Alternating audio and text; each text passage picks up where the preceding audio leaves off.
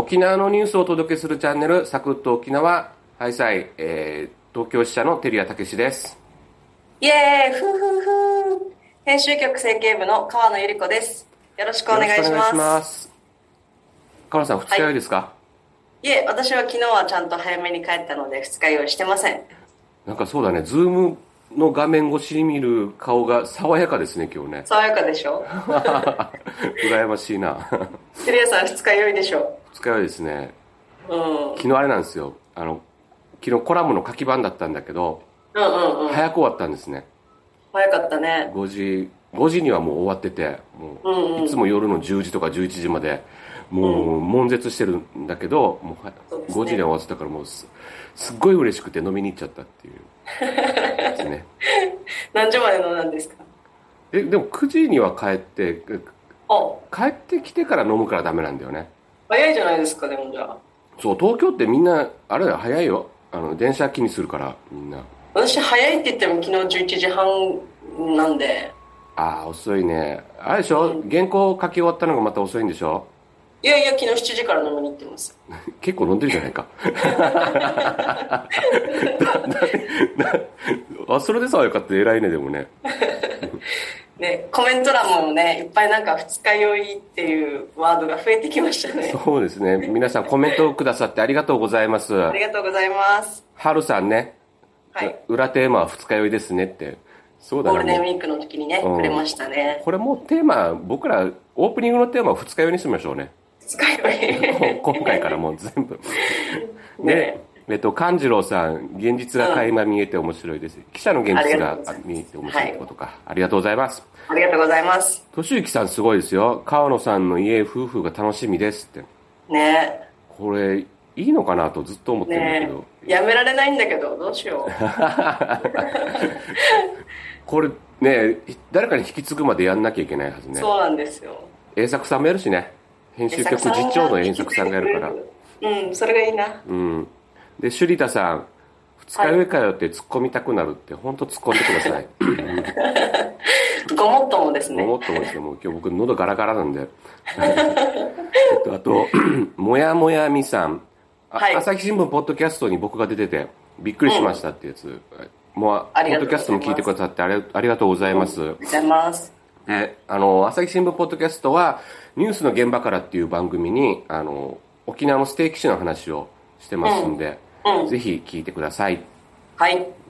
で、今日も解説していきますか。川野さんじゃあ、爽やかなんで、川野さんメインで解説お願いします。はい。はい、まずは沖縄タイムズの記事を紹介します。日銀が発表した4月の国内企業物価指数は、前年同月比10%上昇と最大の伸びとなりました。沖縄県内では県外からの輸送輸送コストに加え新型コロナウイルスからの景気回復が弱いため専門家は全国より影響は大きいと見ています県内企業は原材料の上昇分を一部販売価格に転嫁したり仕入れや販売方法を工夫したり省エネなどで費用圧縮に努めています、はい。はいえー川野さんが書いた記事ですねはい。そうです。なんか最近頑張ってますねまあ、まあまあですね。まあまあですか。二日酔いの割には頑張ってるってことでいいかな。そうですね。はい。えっ、と、聞き慣れない言葉でしたけど、企業物価指数っていうのからまず教えてもらえますかね。はい。企業物価指数はですね、日本銀行、日銀が毎月発表する統計なんですけれども、あの企業間で取引されるあの商品の価格うに焦点を当てた、まあえー調査をしていて、まあ、それを指数で表すんですけれども、あの商品の需要動向、需給動向っていうのをこう敏感に反映するので、景気判断の一つとして指標があの使われています。ちょっと似たような用語として消費者物価指数っていうのもあってこれは逆に家庭で一般の家庭であの使われるあの価格の変動みたいなやつを調査しているものがあります。これは今回は B2B 企業間の取引についての指数となっています。なるほど。うん。はい。でなので、えっと、うん、これが上がっ企業て、うんえ全国の指数がまず10%上がってますよっていう。そうなんです。で、はい。沖縄だけのものがないんで、実際じゃあ沖縄の企業はどうなってるんだっていうのを調べたわけですね。そうです、そういうことですで、過去最大の伸びとなってるんですね。うんうん、全国では10%上昇しているということで、じゃあ沖縄県内はより多分、あの、輸送コスト、沖縄県に持ってくるための輸送コストがすでにかかるので、より企業のへの負担は大きいんじゃないかと思って調べてみたんですけれども、まず建設資材製造の、まあ、拓南製鉄という会社があるんですが、ここはですね、鉄スクラップの仕入れ値っていうのが直近5ヶ月で12%上昇しています。12月にですね、5万円ぐらいだったのが、まあ、この5月には5万6千円ぐらいまでなんか上がってるみたいで、やっぱ相当なこう、仕入れ値の上昇っていうのが出てきています。で、えっと、その他にもですね、電気代金が、まあ、1.5倍、前年と比べて1.5倍になったりとか、まあ、レアメタルとかのですね、合金資材みたいなのも軒並み上がってますし、燃料費だとか、もちろんその、作った製品を運送する運搬費みたいなのも上がっています。で、この会社は製品作ったまあ鉄鋼とかですね、いろいろ建築資材を作ってるんですけれども、そういったものの製品にあの価格を一部転嫁してるんですけれども、コスト上昇分に追いついてないという話をしているらしくて、やっぱりこう、鉄鋼とかその鉄材みたいなやつを作るときに電気代とかもすごいかかるので、夜間とか休日とかのま電気料金が安い時間にですね、生産を増やすとか、また工場の省エネに努めるとか、そういったことでまあ経費削減に努めているという話をしていました。で、同じような状況が、あの、いろんなところで起こっているんですが、食品系のですね、お土産菓子を作っている那覇市内の会社でもですね、油、これ食用の油ですね、お菓子を作るための油だとか小麦粉、乳製品、それから梱包するあの資材だとか電気料金っていうのがもう軒並み10%から15%ぐらい上がっていると言っていて、まあ、商品によっては20%ぐらい上がっているものもあるって言ってたんですけれども平均するとまあ15%ぐらいに抑えられているという話をしていました。うん上がったんですけれども、まあ、販売数量が減らないようにパッケージをリニューアルしたりですね新商品に切り替えるタイミングに合わせて、まあ、若干そのコスト上昇分を値上げするというふうにちょっと工夫を凝らしています。でスーパーを運営しているあのイオン琉球なんですけれどもこれはですねあの一般の家庭の購入頻度が高い食用油だとか調味料だとかを価格を安く提供するプライベートブランドを強化して販売しています。このプライベートブランドはですね、約5000品、5000品目ぐらい展開しているみたいで、その価格をまあ据え置くことで、あの、急激な商品マインドの落ち込みっていうのを防ごうというふうに工夫しています。で、えっと、消費者物価指数はですね、企業物価指数が先ほど10%上昇したと言っているんですけれども、一方で消費者物価指数はですね、県内では1%ぐらいの上昇、前年と比べてなんですけれども、にとどまっているんですよ。ということは、企業が10%コスト上がったのに1%ぐらいしか、まあ、簡単に言うと1%ぐらいしか転嫁してないと。完全に転嫁してないっていうことが、まあ、あの、単純には比較できないんですけれども、そういうことが言えるというふうになります。で、これについて、あの、じゃあ、今後の見通しだとか、どういうふうな懸念があるのかということをですね、沖縄県内のシンクタンクの流銀総合研究所の武田常務に聞いたんですけれども、今やっぱりロシアのウクライナ情勢とかですね、そういったものであのエネルギーの価格上昇だとか小麦粉の供給不足みたいなのが起こっているんだけれども、このロシアの戦争が終わったとしてもですね、あの、主要各国の経済制裁っていうのはすぐに解除されないと。なので、しばらく、まあ、エネルギー価格っていうのが上がり続ける、もしくは、あの、上げ止まるというか、まあ、とにかく下がる要因っていうのは見つからないよというふうに指摘していました。で、その上でですね、じゃあ何が懸念されるかというと、今、こう、製造業とかですね、建建設業というのは、まあ、価格のにコスト上昇分をあの転嫁しやすい状況にはあるんですけれども、サービス業とかですね、飲食店とか、いわゆるその消費者に近い、えー、川下の企業というんでしょうか、は、なかなかこう、値上げがしにくい状況があると言っていて、そこら辺の業種がですね、あの、もうちょっとじゃあ需要が回復するまで、あの、待っていようというふうに我慢した結果、あの、企業の倒産ということに至ってしまわないかということが一番心配されるというふうに言っていました。そうですね。多分あれですよね。サービス業とか飲食業、飲食店とかっていうのは、あの、コロナの打撃を一番受けてるところですよね。うん、でそこで、ゼロゼロ融資って言ってましたっけ、うんうん、政府のこういうと補助金とかでつな、えっ、ー、と、経営をつなぎ止めてるんだけれども、ここにまた物価高が直撃しちゃって、はい、で、今度は、あの、消費が減らないかとかっていう心配があるっていうことですね。そうなんです、そうなんです。で、ね、結果、結果的に倒産に至ってしまったら、そもそも雇用を守れなかったりとか、家計のその給与の水準が下がったりとかするわけなので、それがまあ一番最悪のケースだというふうに、あの、懸念していました。で、確かに飲食業界を聞いてみるとですね、一応原材料価格が上がる前に多めに仕入れをしたっていう店舗もあって、なかなかこう値上げに踏みとどまっているっていう状況があるんですね。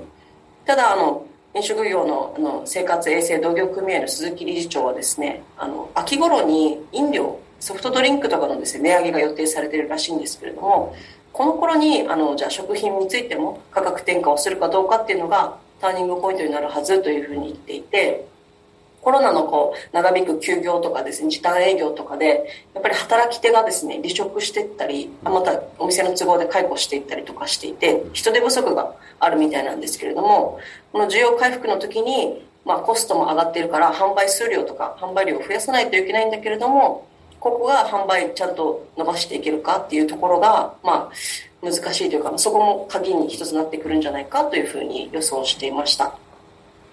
で、えっと、日銀の那覇支店のですね、飯島支店長に聞いたんですけれども、やっぱり沖縄っていうのは全国に比べて、あの、中小のサービス業が多いっていうあの構造があるので、えー県内企業のこの資源高への抵抗力っていうのは、国内に比べると相対的に弱いというふうに言っていました。コロナが回復すれば、まあ、あの、あの、なんていうんですか、このコスト上昇分を企業がある程度中止、あ、中吸収できるっていう、まあ見通しはあるんだけれども、感染状況とかですね、また新型のあの新種株みたいなのが出てくると、経済がすぐまた落ち込むっていうことにもなるので、まあ、引き続き注視が必要だというふうに言っていました。厳しい状況がずっと続きそうな気配で、そうですね、まだ見通せないっていうのが本当のところでしょうね。ちょっと怖いですね。うん。まあ、あのまあ、消費がね、回復すればいいということなんで、はいやっぱコロナの抑え込みっていうんですかね、うんうんそっちが抑え込んで、う沖縄の場合インバウンドですよね。そうです海ね。海外客が、海外からの観光客が来てくれれば伸びるんじゃないかっていう、円安だし、そうなんですところ。で、まあそういったところもえコロナ対策しながら期待していきたいと思います。はい。はい、エンディングです。お疲れ様でした。ありがとうございました。はい、えー、ハッシュタグ企画、今日のテーマは、暮らしの必需品です。はい。川野さん、この生活感がない中で暮らしの必需品って言われてもね、あれなんですよ、ねね。川野さんないでしょ、必需品。本当になんかね、私、もう、紙とペンと酒。酒 なんか、おっさんの記者みたいだな。これでもリアルな、リアルな暮らしの、私の普段の必需品ですね。川野さんはね、今時の若い記者は違うと思いますけどね。いやー、同じだと思うよ、今えー時の子も。スマ、スマホじゃないですか、今時のあ、記スマ者。ホね。はいはいだ。ってあれびっくりするよ。あの、全国紙の若い記者とか、スマホでなんか出稿してて、あの、短い記事。あ両手で持ってパチパチパチって。とかもね、すごいよね。そうそうそうスマホに書いてるよね。スマホに書いて、録音もスマホでするさね。へえすごいよ。ああ、これ今時だなと思ってるけど、僕らはペンと、あの、ノートね。はい、ノート。そうね、今時ノートパソコンで打ったりもするけどね、皆さんね。うん、しますけど、でもなんかやっぱり紙とペンあると安心ですよね。紙、紙に書いてる方が発想が広がりやすいんですよね。あの、一応メモでバーって書いていくけど、なんか思いついたら横にぴょって、このそうそうそうメモつけ書いたりとかね。ここの、なんかいろいろいろ発想が広がっていくのを紙だったら綺麗に表せるじゃないですか。そうそうそねワードだったらね、この文字の羅列になっちゃうんだけど、う。そうそうそう。それがありますよね。なんかやっぱり取材書いてても、結構聞き打ちとかするんですけど、んまあ会見とか、さうんさっきの例えば日銀さんの会見とか毎月あるので、聞き打ちするんですけど、やっぱりなんかこう、うん、紙の方が本当は自分の理解としては早く理解できる。そうそう。で、その時思いついた別のこととかも書いたりとかね。あ、この流れだったら、あのネタ、これはネタになるなとかね、別の切り口で書いてみようとかね、そうそう。思ったりとかするんで、ただね、あれなんですよ。後で読み返したら読めないことがあるっていうね。わかる。字が汚いっていうね。わかるわかる。私全部ひらがなで書いてる時とかありますもん。これは理解が追いついてないんじゃないの？ちょっと。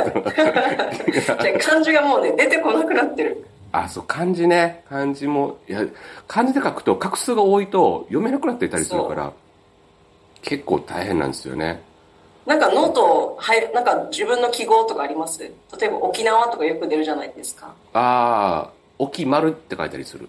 ああ、私も沖丸でやってますね。うん、ねあるね。そう、に日銀の会見、経済用語とかって結構ね、むずそう。難しいの多いからね。うん、そう。なんかこう、堅調とか言うじゃないですか。需要が堅調だとか、底堅いとか。